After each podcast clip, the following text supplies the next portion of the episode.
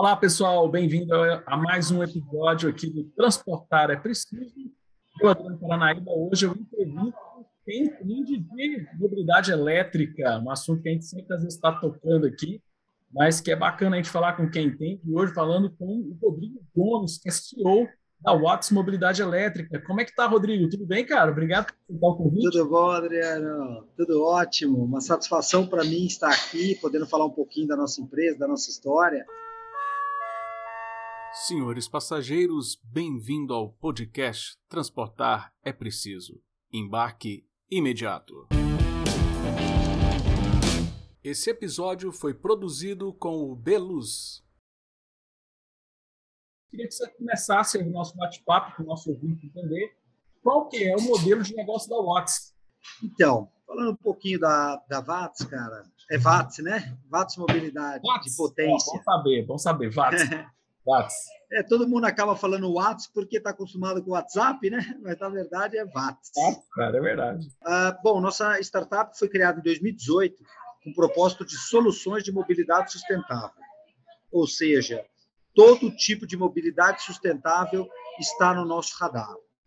Tá? Hoje, nós iniciamos 2018 com um tipo de produto. Hoje, nós temos aí o maior portfólio é, de soluções de mobilidade sustentável do, do segmento considerando veículos levíssimos, né?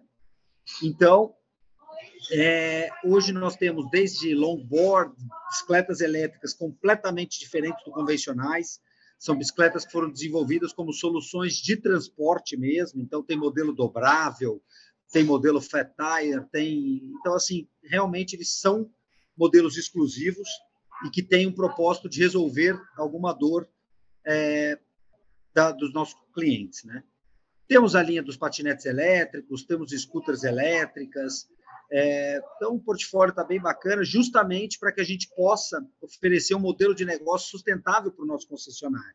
Ele é um modelo muito similar à franquia, em que nós, montadora Vatos Mobilidade, oferecemos para o nosso concessionário um manual de instalação, manual é, de layout, de projetos arquitetônicos, é, projetos de marcenaria, para que ele monte a concessionária dele, para que ele monte o ponto dele e possa estar tá iniciando a operação. Só que, diferente da franquia, nós não cobramos nada por isso, por oferecer todo é, é esse manual. Aí entramos também com todo o treinamento, com toda é, a, a assistência aí que, que os nossos concessionários precisam. O legal do nosso modelo de negócio, o que, que é? É trazer as características do, de modelos de negócio que existem lá fora, mais modernos. Que são o quê? Baixo custo de ocupação.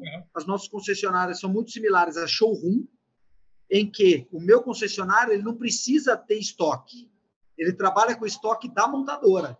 Então, eu tenho um estoque à pronta entrega, preparado para atender a minha rede de concessionário inteiro. Então, ele tem a loja dele, a loja dele está lá com todos os modelos expostos, ele oferece a experiência para o cliente, ele mostra as opções e, na grande maioria das vezes, ele vende para o cliente e nós entregamos para a concessionária, ela monta, faz todo o checklist e entrega o produto para o consumidor final. Então, com isso, torna a operação do concessionário mais rentável, trabalha com fluxo de caixa positivo. Então, é, é um modelo inovador aí que nós estamos trazeram ao mercado e, graças a Deus, com uma ótima aceitação. É. Hoje já estamos com 22, 22 20, unidades. 22 em cada um no estado. Então você está quase. Não necessariamente. Não necessariamente uma por estado. São Paulo está concentrado o maior número de concessionárias, né? mas nós já estamos aí em diversos estados também. Que legal! Então isso é muito importante. E essa questão de muitos estados, eu quero fazer a pergunta que às vezes é dolorida, né? É, pô, se você está em muitos estados, você deve estar sujeito a várias legislações de mobilidade. E como é que vocês estão fazendo para atender? Cada, cada estado interpreta de um jeito. Porque a gente tem problema de mobilidade, para quem nos acompanha, é o seguinte: tá, tem lá o CONTRAN, mas a legislação de mobilidade, quando é em caráter municipal, cada um pode depois exigir além do que o CONTRAN pede. É isso mesmo, né, Rodrigo? É mais ou menos isso. É realmente isso. Como ainda é um produto muito novo, né? É, e nós fomos um dos precursores, A gente sabe, considerando aí, conhecendo bem o Brasil, quanto isso seria complexo. E realmente é. Hoje em dia a gente consegue ver que essa complexidade é muito maior do que imaginávamos até. O que nós, como montadora, como uma empresa que trabalha a nível nacional, quer ser a maior distribuidora de veículos elétricos do Brasil, pensa: bom, nós precisamos fazer no macro. Então, nós precisamos cumprir o que o pior cenário exige. E, caso os estados, um mais leve, outros mais pesados, com relação a essa regulamentação, a, a nossa parte como montadora deixou os nossos produtos aptos a estar né, andando pelo Brasil todo. Se caso o nosso consumidor na região dele quiser emplacar, ok, o produto está apto. Ah, não, não há essa necessidade, melhor ainda. Ele não vai ter nenhum problema com relação a isso. Mas nós, montadora, tivemos que mexer com toda essa regulamentação dos produtos, é, diversos, imagina, diversos testes, diversos, é, cri, é, bem criterioso, né, custoso e criterioso essas homologações. Mas é o papel da nossa montadora desenvolver esses, é, essas regulamentações a nível nacional. Tá. Cada estado e cada município pode trabalhar da maneira que, que, que for legislado localmente. Né? É, o que traz uma insegurança jurídica muito grande, né, Rodrigo? Porque, assim, por mais que o produto, o Estado pede para emplacar ou não emplacar, o produto está apto, isso tudo bem. Mas o consumidor, na hora de comprar, ele fica na dúvida ele tem que emplacar, se ele tem que emplacar. Isso aí impacta, essa insegurança jurídica você sente que impacta na tomada de decisão do cara de adquirir um veículo elétrico? Ah, impacta, sem dúvida.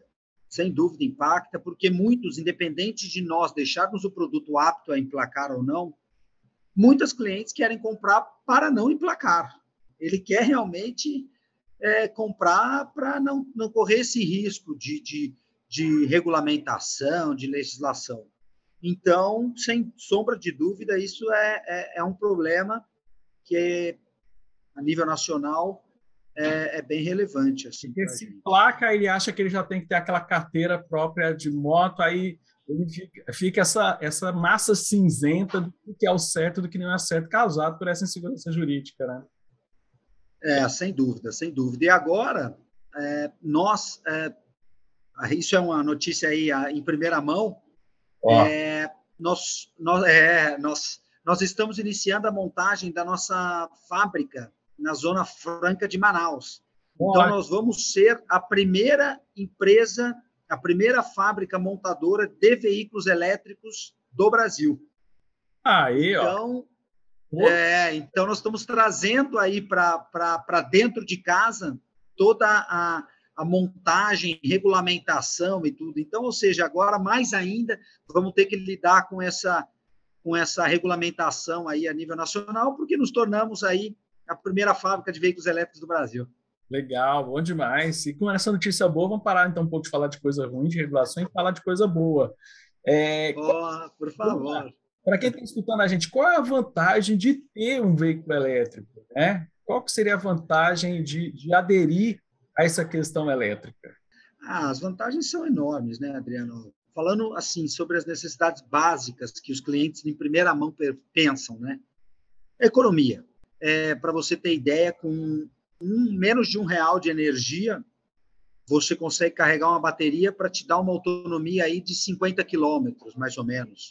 Então, imagina, com um real você, você consegue né, andar 50 quilômetros. É uma autonomia muito grande né? Você costuma gastar um real à noite e andar 50 de dia, né? Então, é, é, a economia, sem dúvida, é, é, uma da, é um chamariz. Segundo ponto, que é muito visto, a, a não necessidade de emplacamento, então isso também é uma questão muito importante. Então, não falando das scooters, mas as próprias bicicletas elétricas ou o próprio patinete, isso nunca vai haver regulamentação, é, porque está dentro das regras né, que já existem.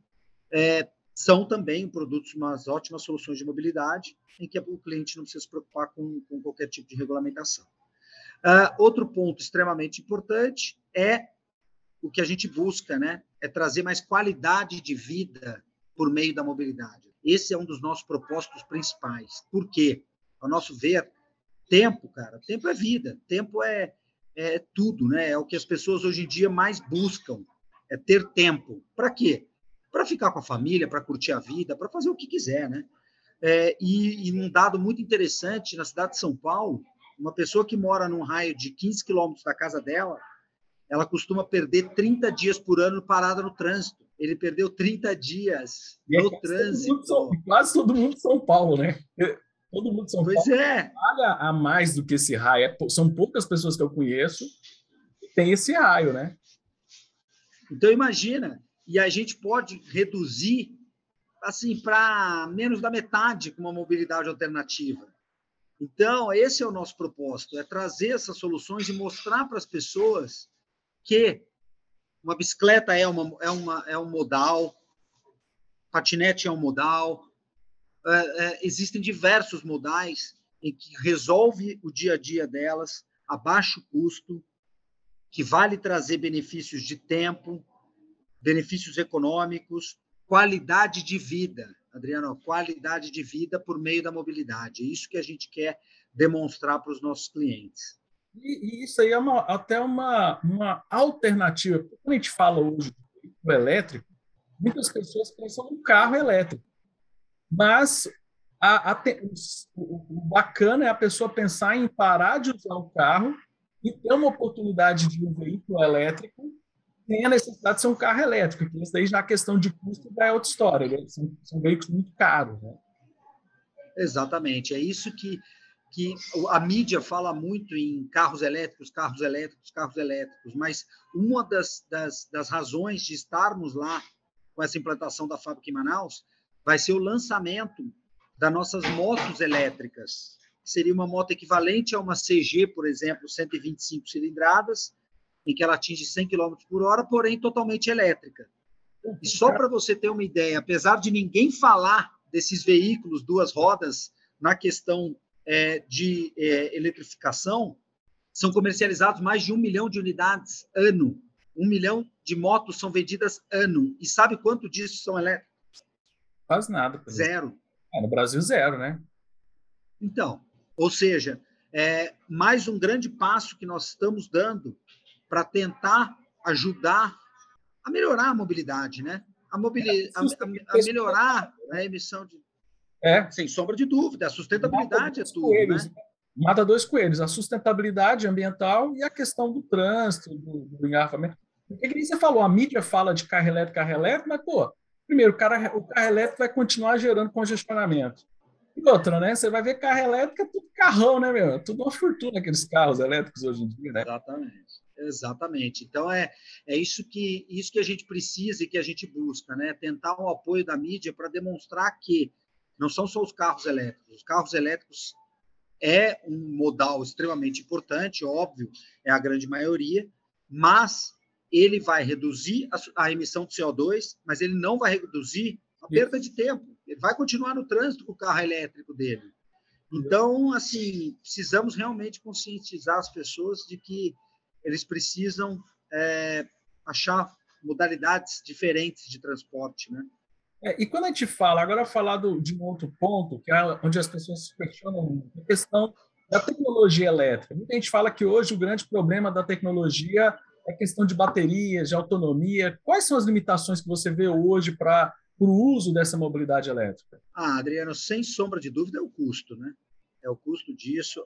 A, a, carga tributária sobre os veículos elétricos é assustadora. Ela é equiparada ao tabaco, para você ter ideia. Nossa, quase está proibido.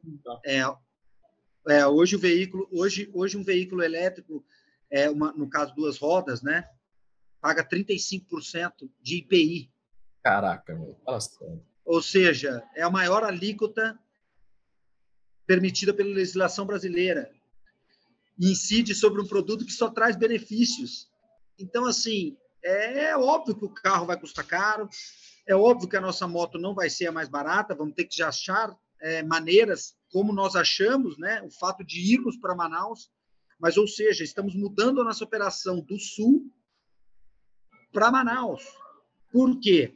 Porque esse, essa, a, essa carga Brasil, esse custo Brasil, é, é impagável, né? Precisamos achar maneiras, como empresa, como empreendedores, de viabilizar esse produto e com Manaus nós pretendemos trazer redução de custo para deixar os nossos produtos mais acessíveis a grande parte da população.